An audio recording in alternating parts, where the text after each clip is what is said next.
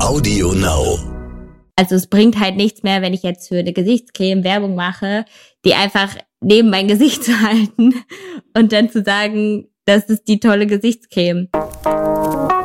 Willkommen bei How to Hack, dem Podcast von Business Punk. Hier verraten euch erfolgreiche Gründerinnen und Gründer, Macherinnen und Macher und Kreative, was sie in ihrem Job anders machen. Unsere Gäste erklären euch ihre persönlichen Tipps und Hacks fürs Arbeitsleben. Und das Beste daran ist, dass es nicht nur einfaches Blabla gibt, sondern handfeste Learnings. Ich bin Tijen, Gründerin und Moderatorin und freue mich sehr, Host dieses Podcasts zu sein. Hallo zusammen und herzlich willkommen zur neuen Folge von How to Hack, dem Podcast von Business Punk. Ich freue mich sehr, dass ihr eingeschaltet habt. Und heute geht es um ein Thema, das uns derzeit, glaube ich, alle betrifft und zwar mehr denn je, weil ich das Gefühl habe, dass sehr viele Menschen verstanden haben, dass dieses Internet nicht mehr weggeht und dass die Social-Media-Kanäle nicht mehr weggehen und dass sie dazu beitragen, dass wir überhaupt derzeit in Kontakt sind. Es geht ums Thema Social Media. Und ich habe mir da einen absoluten Profi an meine virtuelle Seite geholt, die ich ehrlicherweise schon länger beobachte. Und wir beide hatten das große Glück, uns Anfang des Jahres noch, ich glaube, auf einer der letzten Veranstaltungen zu sehen. Sie heißt Diana zur Löwen. Liebe Diana, ich freue mich, dass du da bist. Ja, danke schön, dass ich heute deine Gästin sein darf. Ich freue mich richtig, jetzt mit dir so über eins meiner wirklich absoluten Lieblingsthemen zu quatschen. Und ich glaube, es wird eine ganz coole Folge. Ich habe schon gesagt, ich beobachte dich eine ganze Weile schon, wie glaube ich sehr viele Menschen da draußen. Aber im Vorfeld für dieses Gespräch habe ich mir so Gedanken gemacht, ob du dich eigentlich noch an dein erstes YouTube-Video erinnern kannst, beziehungsweise vielleicht höchstwahrscheinlich kannst du es schon. Aber was war damals deine Motivation und wie waren die Reaktionen?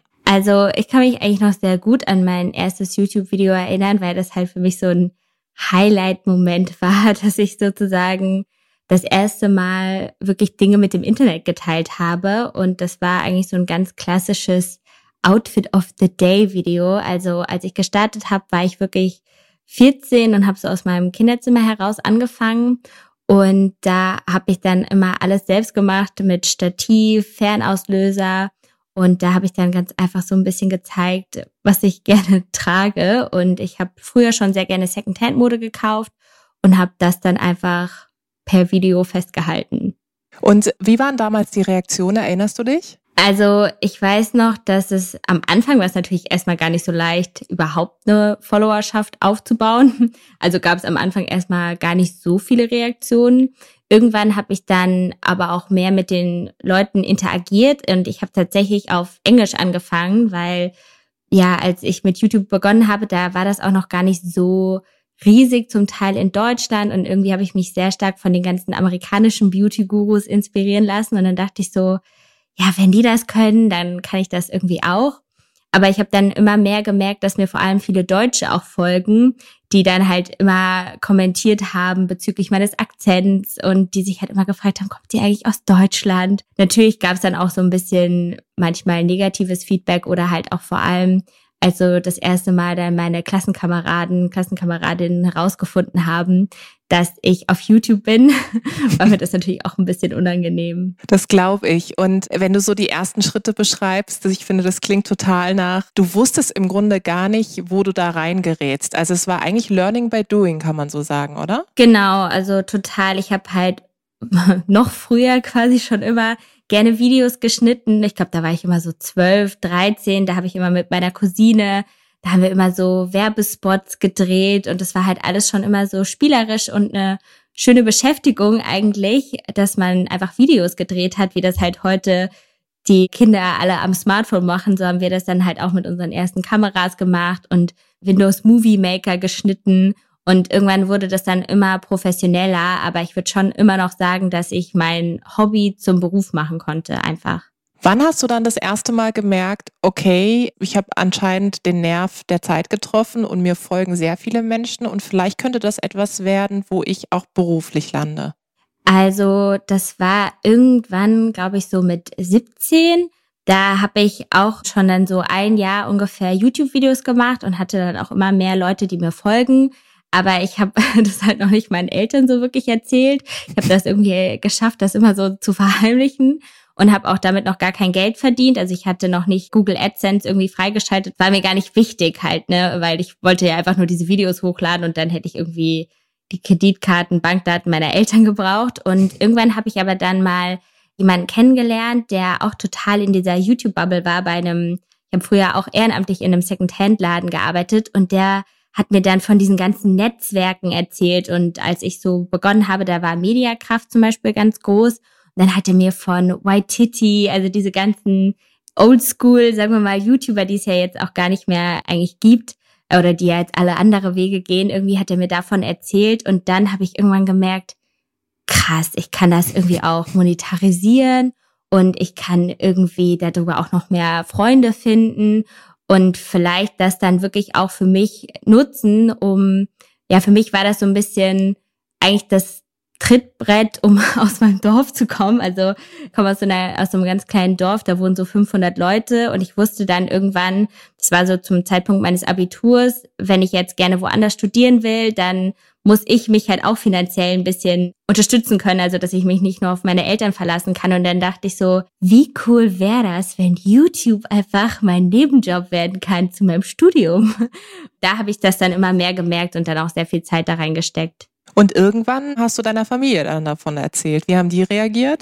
genau, also die waren natürlich erstmal so ein bisschen verwirrt. Also ich muss sagen, meine Eltern haben mittlerweile schon ein Smartphone, sind irgendwie auch auf Instagram, aber die sind immer noch nicht so richtig in dieser Welt drin, waren halt natürlich auch am Anfang erstmal skeptisch, gerade wenn es um das Thema Privatsphäre geht.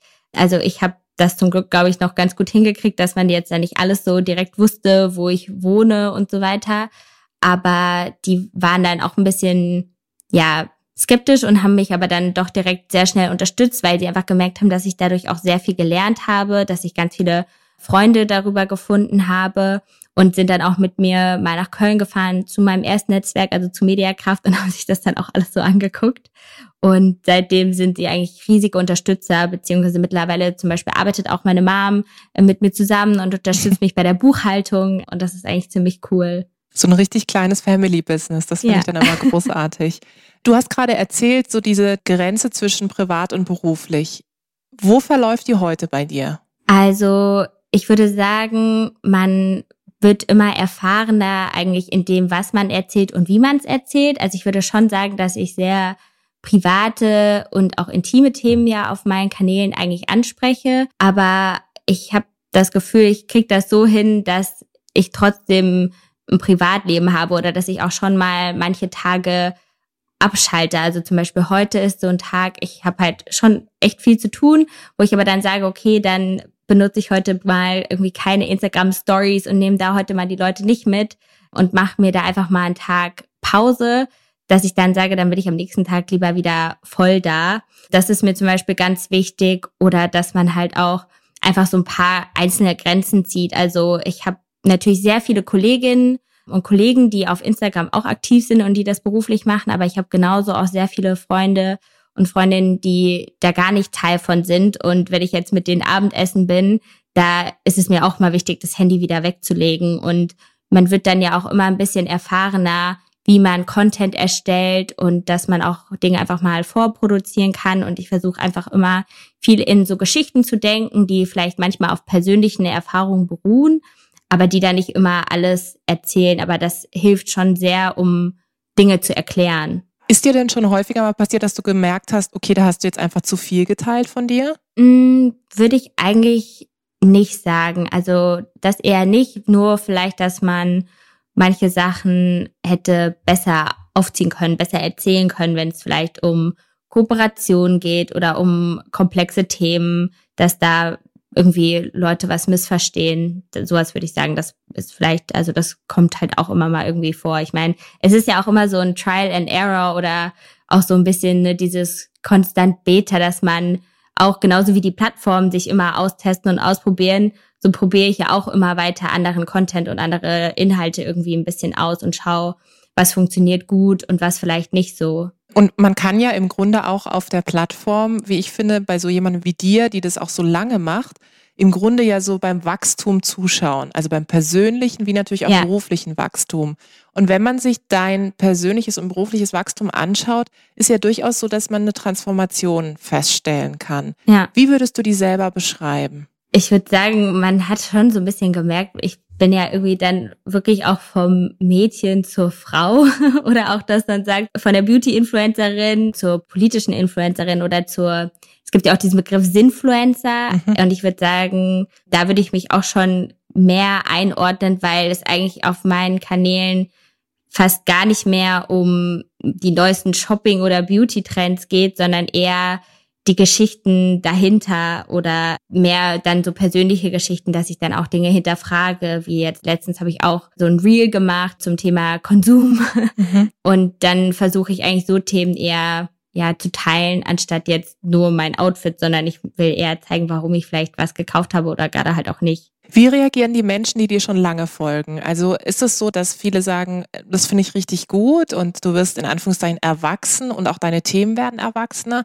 Gibt es aber vielleicht auch Menschen, die sagen, hey, das fand ich irgendwie vorher cooler, ich will eher so äh, leichte Themen haben.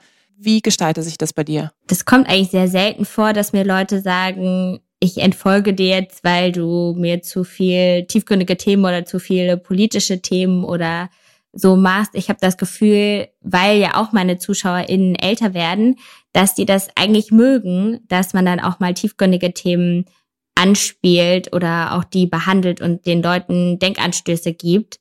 Und das macht mir halt erstens total viel Spaß, weil ich habe irgendwann auch für mich gemerkt, also vor allem so seit dem letzten Jahr, da habe ich dann auch mein Bachelorstudium beendet an der Universität zu Köln und dann dachte ich so, krass, jetzt kannst du halt ja wirklich eigentlich dein Hobby beruflich ausleben, aber für mich ist es halt schon immer wichtig, auch Neues zu lernen und wenn ich jetzt sagen wir mich nur mit Mode befasse, das hätte mir irgendwie nicht so gereicht inhaltlich. Und dann habe ich letztes Jahr auch sehr viel zu den Europawahlen gemacht und da auch immer viel mit dem Europäischen Parlament zusammengearbeitet, was super viel Spaß gemacht hat und das mache ich auch immer noch. Und dass ich da einfach die Leute so mit auf die Reise genommen habe. Und ich glaube, das hat so ganz gut funktioniert, weil viele auch gemerkt haben, Diana hatte vor zwei Jahren auch noch keine Ahnung von Politik, aber sie hat einfach ein Interesse daran und setzt sich damit auseinander. Und dann kann man auch immer mehr in diese Welt eintauchen und auch diese Welt verstehen. Und äh, wie du das gerade beschreibst, sind das ja auch viele Themen, die, finde ich, aufklärerisch sind. Ne? Ob das im Politischen ist, aber auch ob ja. das Themen rund um das Frausein an sich betrifft. Du hast ein neues Projekt auf die Beine gestellt, gerade in dieser Zeit. Wir hatten uns vorher ganz kurz darüber unterhalten, ja. in der Zeit, wo man viel auch reflektieren kann in dieser herausfordernden Zeit. Vielleicht magst du uns mal über das Buchprojekt erzählen und was die Idee dahinter ist. Genau, also ich habe so ein bisschen die Corona-Zeit für mich genutzt und habe ein Buch geschrieben mit meiner Mitarbeiterin zusammen, die das Ganze grafisch aufbereitet hat und auch viel mit anderen InfluencerInnen haben wir dann ein Buch geschrieben, was so ein Frauenratgeber eigentlich ist. Und das ist eine Mischung aus persönlichen Geschichten von mir, aber auch Sachtexten und dann halt auch persönlichen Themen von anderen Frauen, weil ich einfach immer gemerkt habe, wenn ich über bestimmte Themen gesprochen habe, entweder in meinem Freundeskreis oder auch auf Social Media, dass viele von Themen, die ich für total wichtig erachte, gar keine Ahnung haben. Also zum Beispiel, was ist Endometriose oder was ist ein Lipödem, aber auch selbst so Tabuthemen wie Masturbation, die ich schon öfters auf Social Media angesprochen habe, weil ich beispielsweise auch bei Fantasy, ist auch ein Startup für erotische äh, Hörgeschichten, da bin ich auch investiert und bin schon von Anfang an dabei.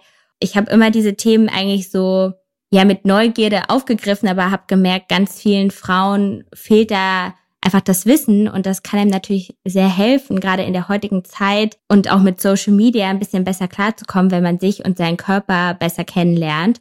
Und dann haben wir dazu einfach einen Ratgeber geschrieben. Und ich durfte in diesen Ratgeber schon reingucken. Ich finde den großartig und ich habe mir so gedacht, ganz ehrlich, ich hätte das auch mal gebraucht. Also ich hätte das auch mal gebraucht, wirklich ein Buch, was auch von jemandem ist, der ich dann auch folgen kann, ja. die mich dann wiederum weiter in diese Geschichten mit reinnimmt. Du hast da zum Beispiel auch Beiträge drin zum Thema toxische Beziehungen, was ich total ja. spannend finde.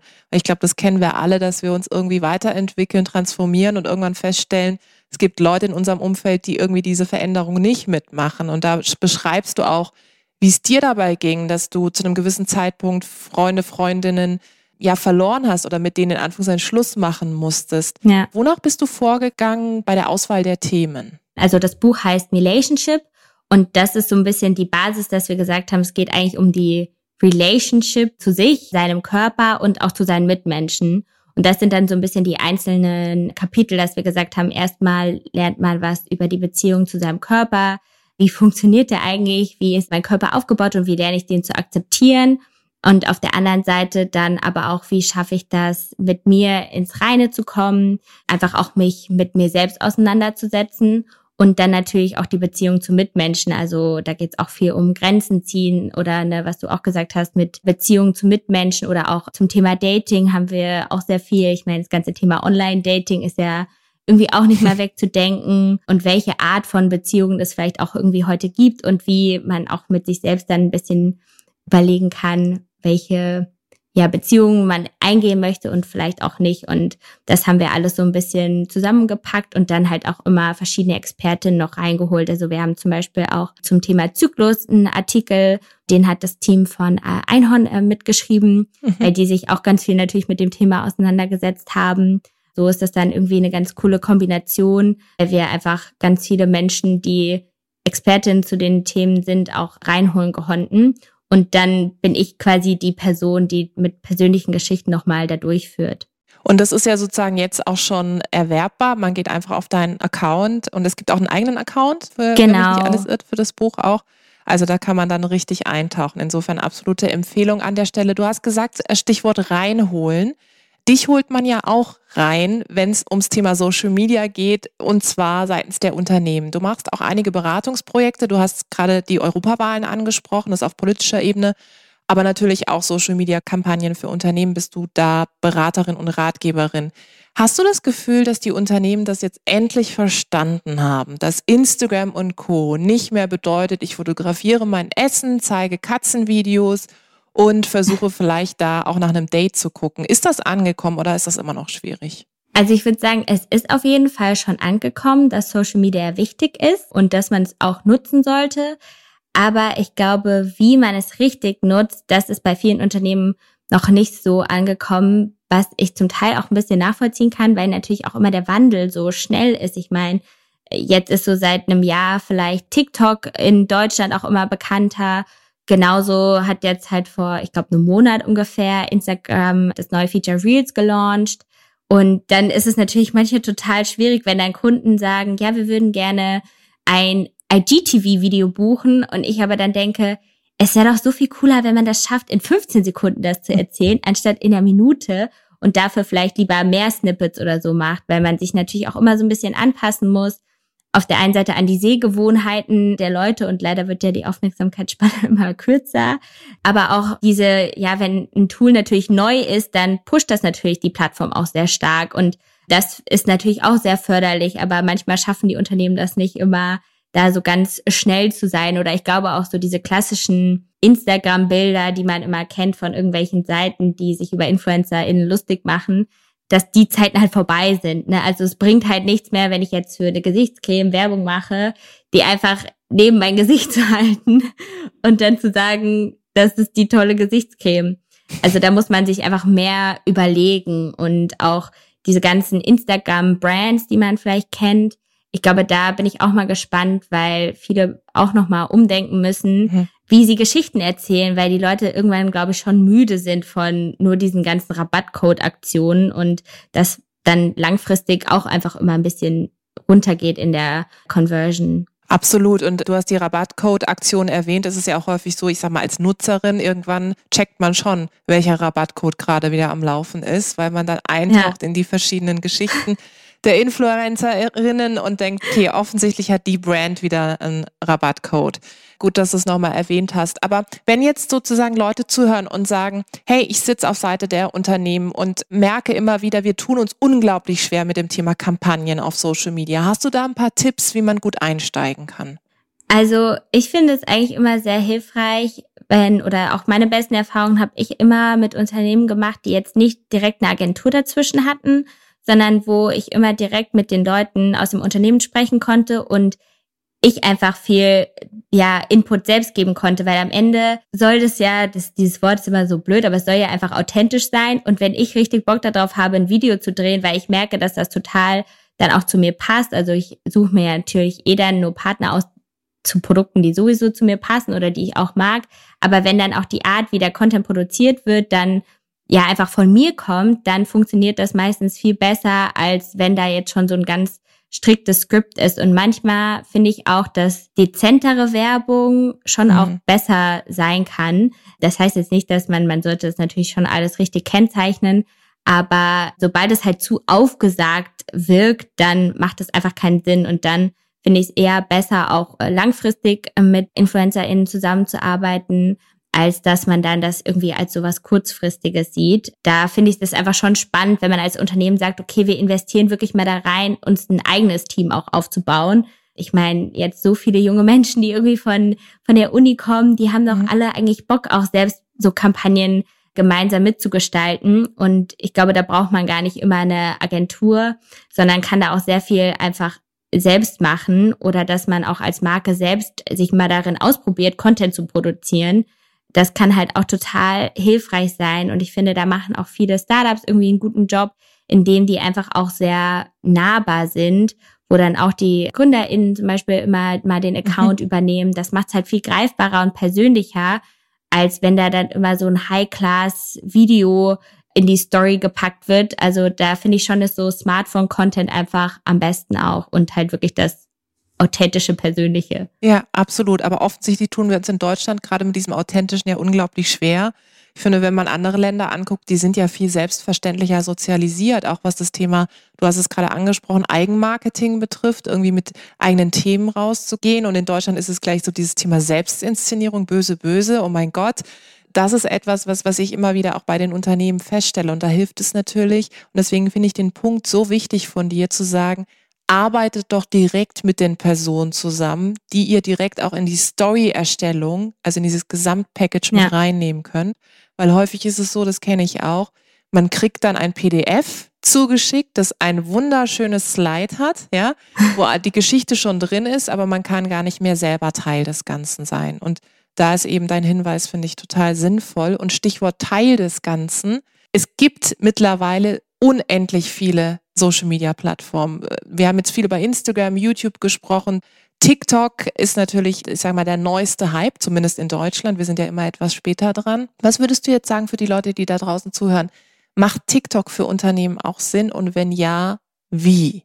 Also ich muss sagen, TikTok ist auch so eine Plattform, auf der würde ich mich jetzt nicht direkt als aktive Nutzerin bezeichnen. Ich würde auch gar nicht sagen, dass ich sogar eine aktive Konsumentin bin. Also das ist jetzt nicht, dass ich jeden Tag TikTok öffne tatsächlich. Aber ich glaube, es kommt halt sehr auf die Zielgruppe an. Es ist natürlich auch schon, dass es sehr viele Nischen mittlerweile auf TikTok gibt, die da irgendwie Platz finden, wenn es jetzt auch vielleicht um verschiedene Sportarten geht.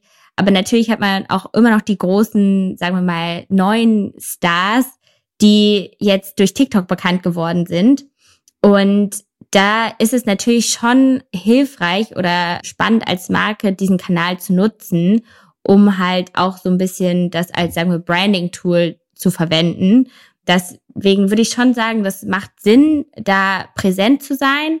Aber man muss halt kreativ sein. Also ich finde, ich habe jetzt schon einiges von Zalando zum Beispiel gesehen. Mhm. Das muss ich sagen, das finde ich ganz cool, weil sie da aber auch den äh, CreatorInnen sehr viele Freiheiten lassen, wie sie die Inhalte erstellen. Und das ist auf jeden Fall schon mal sehr hilfreich. Und ich glaube, da muss man auch einfach viel ausprobieren. Aber ich glaube, man darf jetzt nicht so hohe Erwartungen haben, wenn es um das Thema Sales geht, weil das einfach nicht so, nicht so leicht zugänglich ist wie so ein Swipe-Up-Link bei Instagram in der Story. Aber man kann es halt auch gut nutzen, wie gesagt, um so ein bisschen neue Talente zu scouten und einfach zu sehen, wie Leute guten Content erstellen, der zumindest, sagen wir, in diesen aktuellen Zeitgeist passt, wo halt einfach die erste Sekunde dich schon catchen muss, gefühlt, damit man dran bleibt. Auf jeden Fall. Und es ist auch so, ich habe mich tatsächlich selber erst vor kurzem bei TikTok angemeldet und habe da ein bisschen rumgestalkt, ehrlicherweise. Man kann wirklich ein, die ganze Nacht damit verbringen. Ja. Von einem Video zum nächsten. Das ist ganz schwierig. Und dann habe ich irgendwann gesagt, okay, ich muss das jetzt lassen, sonst werde ich da nie fertig. Du hast es gerade so ein bisschen angeteasert, das Thema Erfolg von Social-Media-Kampagnen. Ich erlebe häufig, dass wir natürlich in einer sehr zahlengetriebenen Welt leben. Wir sind sehr auf dieses Thema Follower, Reichweite und so weiter aus, was mitunter natürlich auch wichtig ist, um auch den Erfolg mal messen zu können. Dennoch ist es häufig so, dass ich seitens der Unternehmen erlebe, sie denken dann, sie kaufen sich jetzt jemanden ein mit einer, mit einer großen Reichweite und sind dann vielleicht beim Realitätscheck ein bisschen enttäuscht, wenn das Ergebnis doch nicht so ist, wie es ist. Ja. Welchen Maßstab sollte man eigentlich an erfolgreiche Social-Media-Kampagnen zugrunde legen? Also ich glaube, Reichweite ist auf jeden Fall nicht der wichtigste Treiber. Ich finde es ganz wichtig, dass man vorher natürlich, gerade wenn man jetzt ein Unternehmen ist und man mit InfluencerInnen arbeiten will, dass man da erstmal auch auf andere Kennzahlen guckt, natürlich so ein bisschen das Alter der Follower. Die Engagement Rate kann natürlich auch sehr hilfreich sein, sich das anzugucken, wie die Kommentare sind. Auch genauso finde ich auch, ob einfach der Stil des Influencers dann zu einem passt. Das ist natürlich auch wichtig. Und ich glaube, es macht gar nicht so Sinn, wie gesagt, da immer nur auf die Zahlen zu gucken, sondern vielmehr auch auf das Matching. Also ich weiß gar nicht, ob man jetzt hier mal so Beispiele nennen kann, aber was mir auch mal einfällt, ich glaube, Hugo Boss war das, die auch mal mit Lisa und Lena gearbeitet haben, was halt irgendwie natürlich spannend war, dass so eine Marke so junge Mädels raussucht. Mhm. Aber ich glaube jetzt nicht, dass dann die jungen Followerinnen dann bei dieser Marke direkt shoppen. Mhm. Also das ist halt vielleicht viel mehr so ein, das bleibt dann so im Gedächtnis das ist vielleicht ganz gut für Awareness, aber es ist jetzt nichts, was so konvertiert. Und ich glaube, da würde es dann einfach eher Sinn machen, je nachdem, um was es jetzt geht, sich dann einfach InfluencerInnen zu suchen, die halt genau die Marke auch repräsentieren, die halt auch genau vom Stil schon da reinpassen, dass es dann halt möglichst authentisch ist. Also das finde ich einfach immer wichtiger, als da die Reichweite zu haben. Natürlich wird es komplizierter, je mehr InfluencerInnen man dann irgendwie bucht. Aber ich glaube, dass es dann langfristig schon ein bisschen besser ist, nicht nur auf die größten zu gucken, sondern dann eher mit welchen zusammenzuarbeiten, die vielleicht auch wirklich ein bisschen kleiner sind, also Mikroinfluencer, die dann auch einfach total Lust haben und dann auch einfach viel Content erstellen. Wie viel sagst du so ab? Beziehungsweise sagst du viel ab? Ja, ich würde sagen schon sehr viel. Also ich meine, wir haben ja auch jetzt über viel mit den Rabattcodes gesprochen. Also ich muss sagen, das ist schon sowas, mit dem ich mich nicht so wohlfühle, wenn das jetzt Marken sind, die halt sehr stark einfach immer auf dieses ganze Rabattcode getriebene setzen oder die halt auch ja mit ganz vielen Influencern arbeiten, mhm. dass das halt wirklich, also man merkt das ja schon, ich sehe das ja dann auch immer, dass, was du auch meintest, wenn da jetzt ein Rabattcode da ist, dann siehst du das halt nicht nur bei einer Influencerin, sondern dann sieht man das halt irgendwie bei zehn und dann wird, glaube ich, auch der Zuschauer so ein bisschen vielleicht zum Teil auch müde davon und ich ja mag das dann nicht so gerne mit solchen Marken zu arbeiten, sondern habe auch einige Marken, mit denen ich dann auch viel langfristig arbeite, zum Beispiel mit C&A. Das ist so eine Marke, die ich aber schon seitdem ich halt Kind bin eigentlich äh, trage. und da finde ich es aber auch cool, weil einfach das C&A-Team das auch immer selbst macht. Das heißt, es ist irgendwie eine total angenehme Arbeit und es macht einfach sehr viel Spaß oder halt auch eher ja mit Brands arbeiten, die ein bisschen was erzählen. Also ich finde zum Beispiel auch ein ganz cooler Case. Ich habe jetzt schon öfters mit Bumble gearbeitet. Das ist ja auch eine mhm. Dating-App oder man kann auch Freunde, Freundinnen darüber finden. Und da finde ich das halt cool, weil ich natürlich auch persönliche Geschichten so ein bisschen erzählen kann, aber auch persönliche Geschichten zurückbekomme. Also wenn mir dann Zuschauerinnen schreiben, dass sie sich bei Bumble angemeldet haben und dann eine Freundin gefunden haben oder dann darüber ihren Freund, finde ich das halt schon ziemlich cool. Und dann einfach eine schöne Story, die man dann auch weitertragen kann. Das ist so witzig, was du mit C&A erzählst, weil ich glaube, C&A ist so eine Brand, die bei ganz viel mit Kindheitserinnerung verknüpft ist. Also ich bin auch totales C&A-Kind. Ich bin total damit sozialisiert und für uns war das immer das Highlight, wenn wir zu C&A gegangen sind. Das war dann immer ja. so, okay, Jetzt kaufen wir irgendwie echt moderne, coole Sachen. Und ich finde es auch krass, weil C&A ist mir jetzt häufiger aufgefallen auf Social Media, die haben sich, finde ich, auch sehr verändert. Also sind ja. sozusagen sehr stark mit der Zeit gegangen. Insofern lustig, dass du das so erwähnst. Ja. Wir sind fast am Ende tatsächlich, obwohl ich gerne hier ungefähr noch drei Stunden mit dir reden wollen würde, ehrlich gesagt. Aber eine Sache, die doch immer wieder aufploppt in der Social Media Welt und wo, glaube ich, auch eine berühmte German Angst da draußen herrscht, ist das Thema Shitstorm, Kritik und so weiter ja. auf den Kanälen. Was würdest du jetzt sagen für die Leute, die zuhören? Wie kann man denn mit Kritik auf Social Media gut umgehen? Ich finde es wichtig, sich der Kritik zu stellen Ich würde das nicht machen, dass man einfach das so totschweigt. Ich hatte das selbst ja so Anfang des Jahres, dass ich so einen Shitstorm hatte und ich hatte einfach so starke Bauchschmerzen, weil mir das also selber einfach dieser Fehler so leid getan hat. Und ich habe aber dann wirklich alles daran gesetzt, sagen wir, mich damit auseinanderzusetzen und auch da wieder meine ZuschauerInnen mitzunehmen bei dieser Reise, um das so verständlich zu machen. Und ich glaube, das haben dann auch sehr viele verstanden. Und das macht es dann irgendwie auch sympathischer, dass man auch mal eingesteht, okay, man hat irgendwie einen Fehler gemacht und man will das einfach ändern. Also das finde ich schon eine, eine wichtige Sache. Oder dass man sich halt im Vorhinein Gedanken macht, welche Produkte von uns eignen sich überhaupt dafür, um auf Social Media beworben zu werden. Also ich meine, wenn das jetzt eine Plastikflasche mit einem Zuckergetränk ist, dann kann man damit schon rechnen, dass da einfach irgendwelche Leute was dagegen haben, wenn man sowas in die Kamera hält. Und dass man sich da dann vielleicht einfach andere Geschichten sucht, wie man ja bestimmte Marken repräsentiert. Man kann das ja dann auch auf andere Arten und Weisen irgendwie machen. Also das finde ich irgendwie ganz wichtig, dass man sich da im Vorhinein so ein bisschen Gedanken macht. Auch viel, ich meine, mittlerweile gibt es ja auch schon sehr, sehr viele Cases, die online sind und dann kann man das ja auch erstmal im Kleinen sogar testen. Also man kann das ja auch erstmal mit Mikroinfluencern äh, testen, bestimmte Kampagnen und dann das immer noch mal groß spielen. Und ich glaube, Leute verzeihen schon. Und ich glaube, man darf auch nicht bei jeder Sache Angst haben, dass man da direkt einen Shitstorm bekommt. Aber man sollte halt auch einfach hinter dem Produkt stehen und sollte sich halt schon einfach vor, also im Vorhinein Gedanken machen, was wären jetzt so Parameter, die kritisiert werden könnten, wenn das jetzt irgendwie ein neuer Produktlaunch oder so ist. Und ich meine, da muss ich ja dann auch immer genauso aufpassen, sagen wir, mit welchen Marken kann man noch zusammenarbeiten, würde ich noch zusammenarbeiten mhm. oder wie kommuniziert man das? Und dann geht es meistens eher über die Geschichte, die man erzählt, als jetzt über das Produkt an sich. Hast du denn das Gefühl, dass der Ton auf Social Media schärfer geworden ist und vielleicht auch politischer?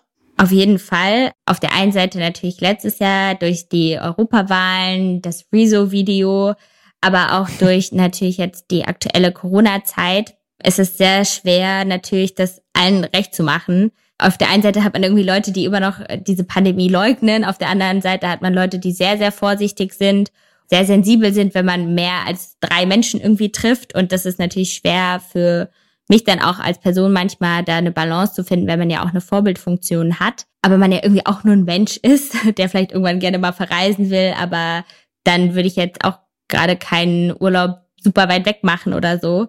Aber ich glaube schon, dass es auf jeden Fall politischer geworden ist und dass die Leute auch ja viel mehr Dinge so ein bisschen hinterfragen. Und ich glaube auch, dass halt nicht nur InfluencerInnen politisch werden, sondern auch Marken das merkt man, glaube ich, auch immer mehr, dass es als Marke zum Teil auch nicht geht, bei bestimmten Dingen zu schweigen oder dass man das auch nutzen kann, wenn man als Marke vielleicht was verändern will, was man ja auch machen kann. Man startet irgendwie eine Petition oder man hat so ein Thema, dem man wirklich einen großen Stellenwert gibt, wo man vielleicht wirklich auch die Politik einbezieht und dass das natürlich auch spannend sein kann, für den Konsumenten sowas zu verfolgen. Also wenn man jetzt vielleicht an, ich glaube, Oatly denkt, mhm. die sich damit auseinandersetzen, CO2-Fußabdruck irgendwie das ähm, ersichtlich zu machen oder die ganze Geschichte, wenn es jetzt um die Periodensteuer ging, die ja auch viele Unternehmen einfach genutzt haben, sagen wir mal so, um darüber zu sprechen.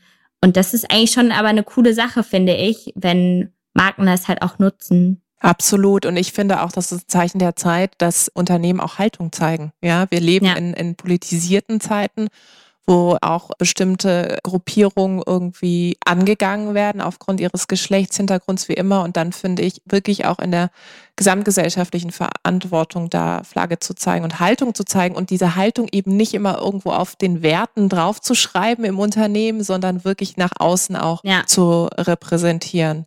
Letzte Frage zum Schluss für die Zuhörerinnen und Zuhörer. Deine drei Diana-Tipps in Bezug auf Social Media für Unternehmen.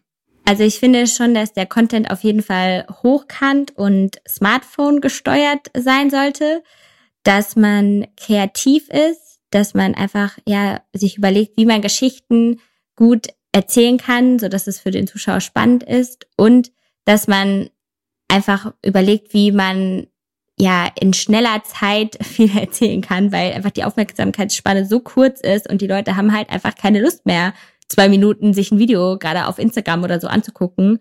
Die Zukunft ist einfach 30, 15 Sekunden. Sehr gut. Vielen, vielen Dank. Unser Gespräch war ein bisschen länger als 15 Sekunden. Gott sei Dank, muss ich sagen. Ja. Ich freue mich sehr, dass ich die Gelegenheit hatte, dich sehr lange jetzt mal sozusagen für ein Gespräch zu haben und hoffentlich dann ganz bald mal wieder analog. Vielen Dank, liebe Diana. Gerne. Vielen Dank da draußen fürs Zuhören. Ich hoffe, es hat euch gefallen. Lasst uns gerne Feedback da, Verbesserungsvorschläge, was wir besser machen können sollen, was wir vielleicht genau so behalten sollen. Abonniert uns fleißig auf iTunes oder Spotify. Ich freue mich aufs nächste Mal.